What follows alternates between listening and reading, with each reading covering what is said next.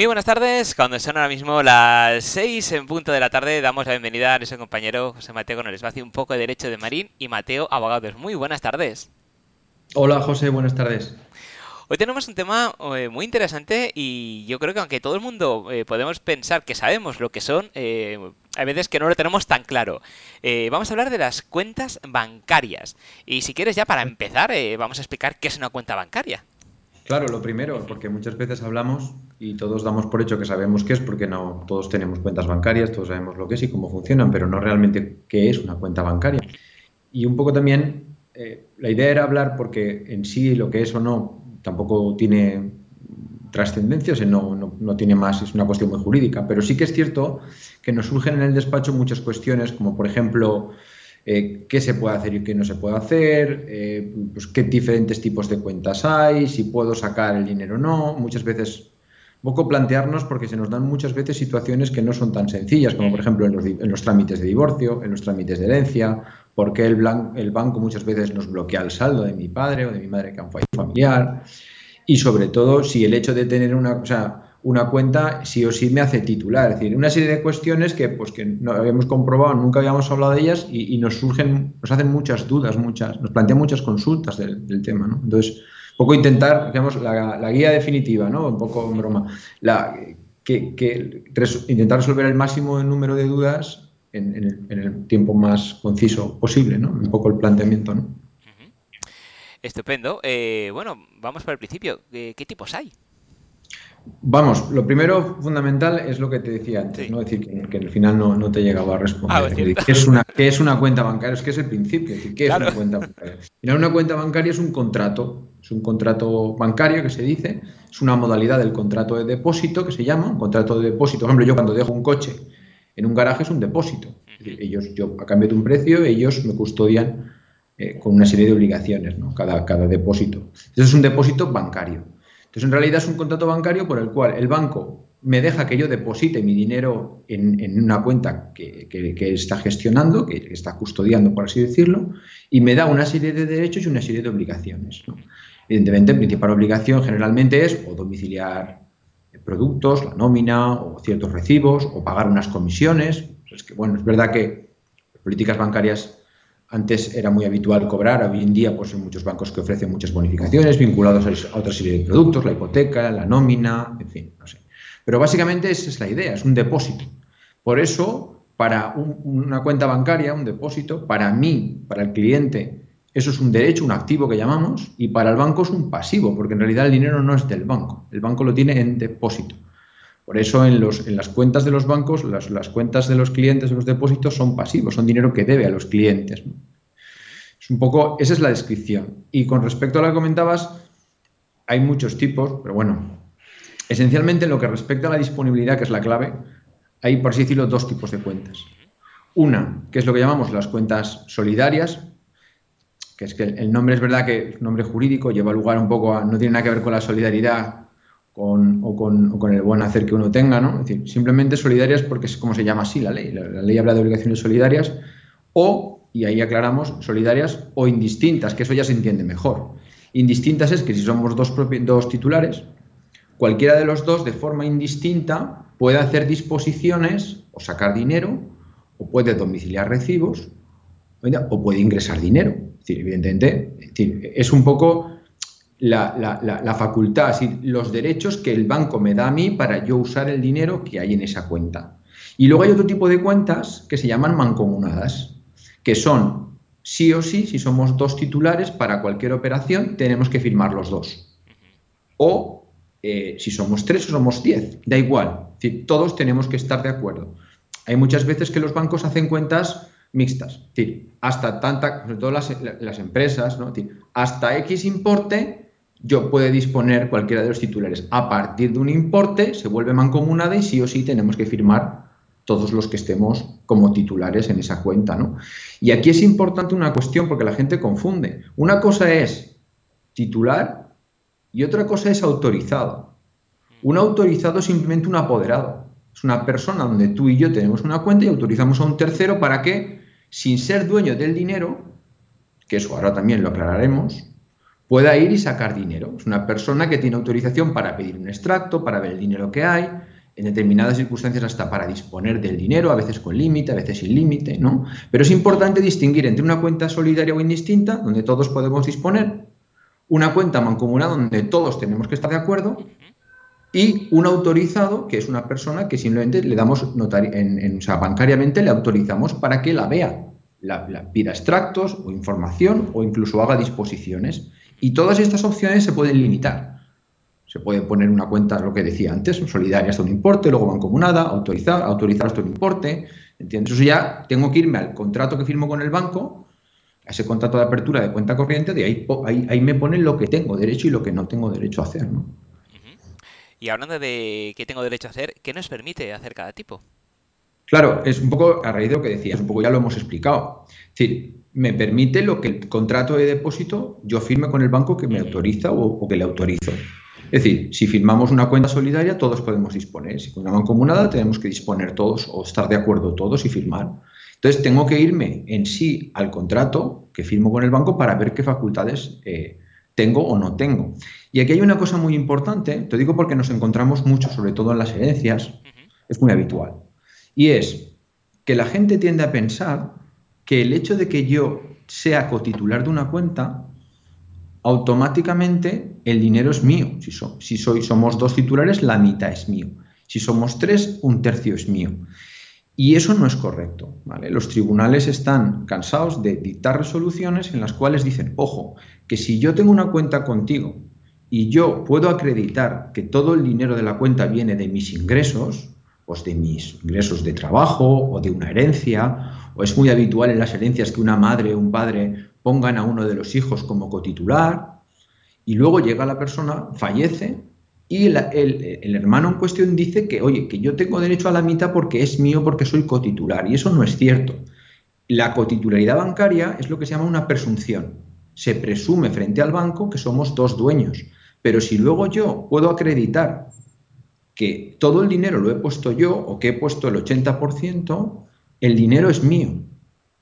Y eso es importante porque hay muchos conflictos en las herencias con este tema. Y es importante. ¿Qué ocurre? Que muchas veces la dificultad está en la prueba.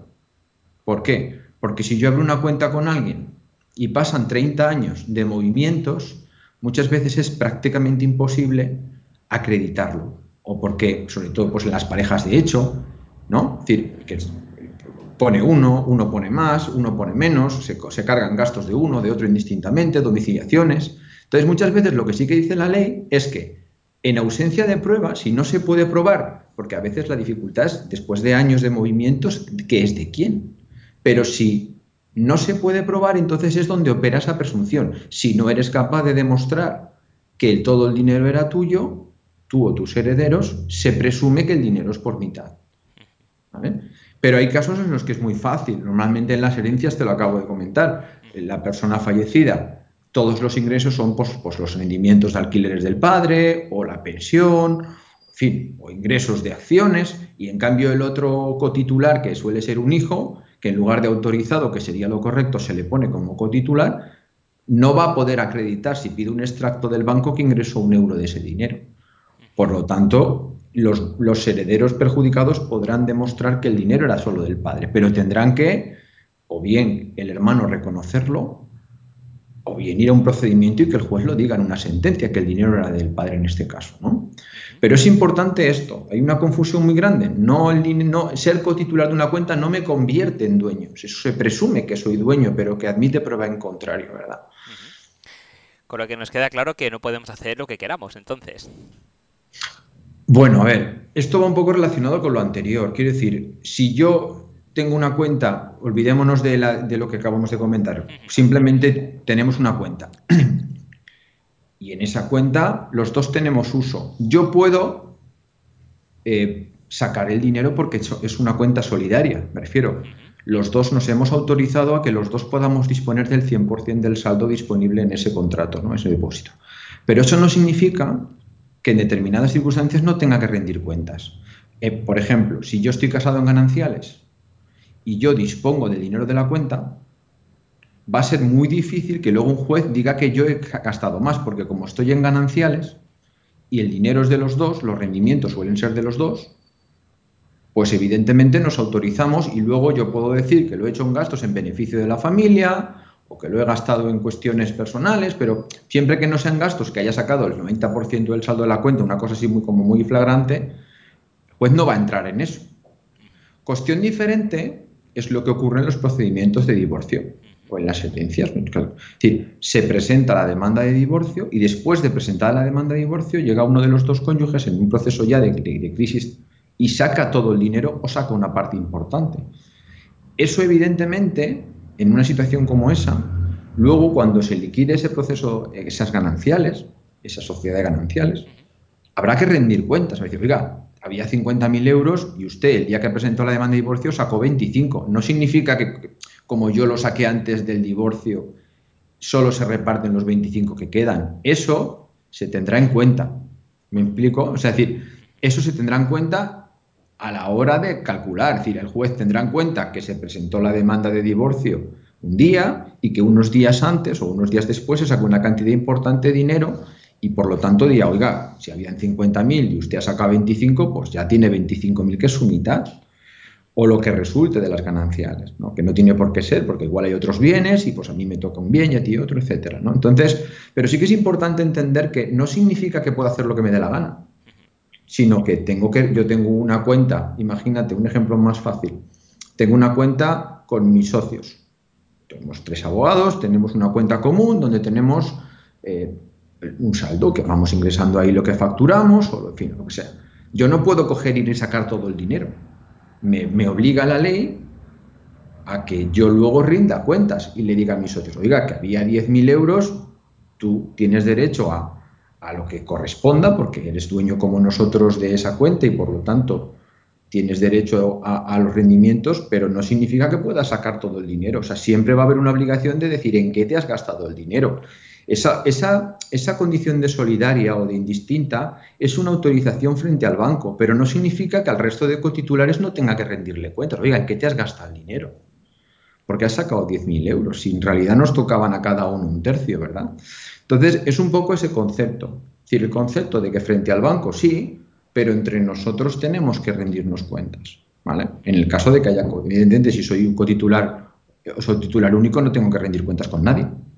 Yo me dispongo y no más autoridad. Estamos hablando de casos conflictivos como suelen ser los divorcios, en trámites ya de divorcio o las herencias. Y el tema de las herencias es incluso un poco más delicado. ¿Por qué? Porque es muy habitual el caso que te comentaba antes, que uno de los herederos tiene cotitularidad en la cuenta del fallecido o es autorizado. Y antes de fallecer, ¿vale? Y nosotros hemos llegado a ver horas antes del fallecimiento. Uno de los herederos hacía una disposición importante del saldo de la cuenta. ¿vale? Pasa lo mismo que te decía antes. Si yo puedo acreditar que ese gasto porque para empezar, el resto de herederos podrán demostrar que el dinero de la cuenta muy probablemente no era mío, sino que era de mi padre y yo estaba ahí como cotitular, pero en realidad yo nunca puse un céntimo en esa cuenta. Y además, el resto de herederos me dirán, oigan, ¿qué? Pues mira, saqué 4.000 euros porque tuve que pagar el gasto de, ese pelio, ¿no? O tuve que pagar una deuda de, de nuestro padre. Pues bien, se rendirán cuentas y se verá en qué se ha gastado el dinero. Pero si simplemente ha sido una disposición en fraude de los derechos de los demás, herederos y yo, un día antes de fallecer un familiar del cual soy autorizado o titular, saco el dinero de la cuenta, luego tendré que rendir cuentas a los demás. Y en esa herencia habrá que sumar lo que hay y sumar y decir, oye, que había que había 10.000 euros en la cuenta de nuestro padre o de nuestro familiar y tú has dispuesto unos días antes del dinero. Y entonces habrá que, lo que le decía antes, habrá que rendir cuentas con el resto de herederos. Eso ya es una cuestión de caso a caso, no hay dos casos iguales. Y luego hay otra cuestión relacionada con esta que se, ocurre, que se da mucho, y es el caso en el que se dispone después de fallecido nuestro padre. ¿Vale? Aquí la cosa ya se pone fea, porque si fallece la persona y después de fallecida, la ley presupone que en el momento en que fallece una persona, si yo tenía autorizado a alguien, a un hijo o un hermano, esa autorización bancaria se extingue en el momento del fallecimiento. Es un poder bancario, es una autorización donde te permito que tú saques dinero de la cuenta mía, pero si falleces, Si yo fallezco, en el momento que yo fallezco, ese dinero ya no es tuyo, es de los herederos. Y por lo tanto, esa autorización bancaria se cancela o se extingue. ¿Qué ocurre? Que muchas veces el banco tarda días o semanas o meses en saberlo. Y en ese interín, alguien puede sacar el dinero o ser cotitular, lo que te decía antes. Yo soy cotitular, voy y saco la mitad del saldo, aún sabiendo que el dinero no es mío. En este segundo caso, habría que discutir, primero demostrar que el dinero era solo de nuestro, de, nuestro padre o de nuestra madre, o de nuestro, en fin, la persona fallecida. Pero si se da el caso primero, que te decía que lo vemos muy habitualmente, en el cual hay una cuenta bancaria, uno de los herederos o de los hijos es autorizado o simplemente tiene un poder, o bien autorización bancaria o un poder notarial, y después de fallecido saca el dinero, aquí la cosa es peor, porque aquí ya estaríamos hablando de lo que se llama se puede considerar un delito de apropiación indebida.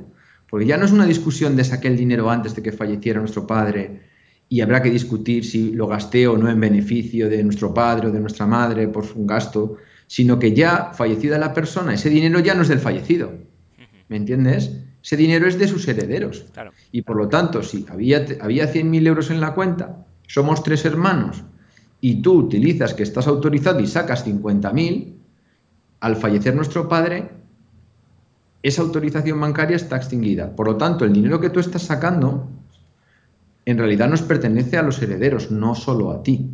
Y por lo tanto, si no devuelves el dinero, pues los herederos, el resto, los hermanos o los herederos pueden incluso presentar una demanda, una, o una demanda civil o incluso una, una demanda, una querella, una denuncia por apropiación indebida, porque ha sacado el dinero a sabiendas de que ha fallecido la persona con la intención de apropiarme de él, cuando yo solo tengo la autorización para disponer, pero siempre luego el propietario, el dueño del dinero, ratifica, el dinero, sí, el dinero está bien sacado porque lo utilizó para este gasto. Pero si ha fallecido la persona, yo estoy disponiendo del dinero sin autorización para ello y en perjuicio del resto de herederos. Por lo tanto, puedo estar cometiendo un ilícito civil o incluso un delito penal. Y otro de los casos que también he visto alguna vez es que el propio banco sea el que bloquee las cuentas. Sí, es que esto hay mucho error. Vamos a ver. Aquí hay un motivo legal y luego, por desgraciadamente, un abuso bancario. Se dan las dos circunstancias. El hecho de que el banco bloquee no es una cuestión caprichosa. Es que hay, la ley del impuesto de sucesiones establece que el banco es responsable del pago del impuesto de sucesiones, lo que se llama responsable subsidiario, fiscalmente. Me refiero, si hay un millón de euros y resulta que el heredero es un sobrino, pues a lo mejor la cuota de ese impuesto puede estar perfectamente en 500.000 euros. Si el banco, sabiendo que ha fallecido la persona, no bloquea y por un error o una negligencia el heredero coge el millón y se va a vivir a las Bahamas, la administración ese ese medio millón de euros se lo va a reclamar al banco porque, es, porque la ley lo dice, es responsable subsidiario del pago del impuesto. O sea, en el momento en que fallece la persona, el banco automáticamente, como, como tiene un como decía antes, como es un depositario del dinero, está en depósito el dinero, tiene obligación de custodiarlo para que los herederos paguen el impuesto y después de haber liquidado el impuesto, el banco, por eso el banco espera, le, te pide la herencia o el documento privado, te pide la liquidación del impuesto y cuando se lo llevas, con unas órdenes de reparto y demás, el banco lo desbloquea. Esa es la teoría. Cierto es que eso nos encontramos muy, pues muy habitualmente abusos bancarios. ¿Por qué? Porque aunque eso es la realidad, muchas veces las entidades bancarias, por desgracia, abusan de esa posición para bloquear los fondos de forma indiscriminada. Pues, pues te ponen pegas, te dan largas, está en el servicio jurídico. Yo personalmente en varios casos he visto directores de sucursal que han llamado a los clientes y les han dicho, hombre, si vienes y te haces un depósito, una cuenta de valores, un fondo, igual agiliza, prácticas un poco entre tú y yo, ¿no? Un poco, poco mafiosas, ¿no? De, obligar a los clientes o poner trabas burocráticas y dilatar durante semanas o meses la cuando en realidad yo he hecho la herencia, he liquidado el impuesto, he presentado la documentación. El banco solo tiene que comprobar que es correcta la documentación, pasa normalmente en un servicio jurídico que tiene la entidad y, desbloquear el dinero y dárselo a los herederos, que es suyo, ¿no? Pero bueno, entre tú y yo sí que es cierto que en ocasiones los bancos aprovechan esa posición de fuerza pues para, para dilatar la entrega, ¿no? Pero bueno, no, no es lo habitual, pero nos lo encontramos en algunos casos. Pero la razón es esa. No es que el banco quiera abusar y simplemente que es eso, es una obligación legal que tiene porque es responsable subsidiario del pago de la cuota del impuesto de sucesiones y en base a eso bloquea ese dinero depositado a favor de los herederos. Eh, en el caso de que alguno de nuestros clientes se haya quedado con algún tipo de duda respecto de, las cuentas que puede hacer, que no puede hacer, eh, ¿cómo podemos contactar con vosotros? Bueno, a ver, aquí hemos hecho una exposición, luego te puedes imaginar que hay mil casos claro. concretos, pero bueno, intentando un poco que la gente de forma lo más accesible entienda un poco, pues lo que decía, ¿no? que es los tipos de disposiciones y, un poco los tipos de cuentas que hay, el motivo de los bloqueos y un poco el derecho al que se tiene y sobre todo a percibir a la gente de que no vale todo, de que pero bueno, si luego el caso en concreto quieren consultarlo, pues simplemente pues que nos consulten. Pues, eh, entran a vuestra web, eh, marinimateabogados.es y, y allí nos pueden hacer una consulta, llamarnos por teléfono, tienen el teléfono del despacho, el formulario de consultas, en fin, o pedir una cita, depende ya del caso, lo que necesite, claro, cada cliente. Estupendo, pues muchísimas gracias, un placer. Como siempre, nos vemos y escuchamos en el próximo programa. Muy bien, José, gracias. De nada, buenas tardes, hasta luego.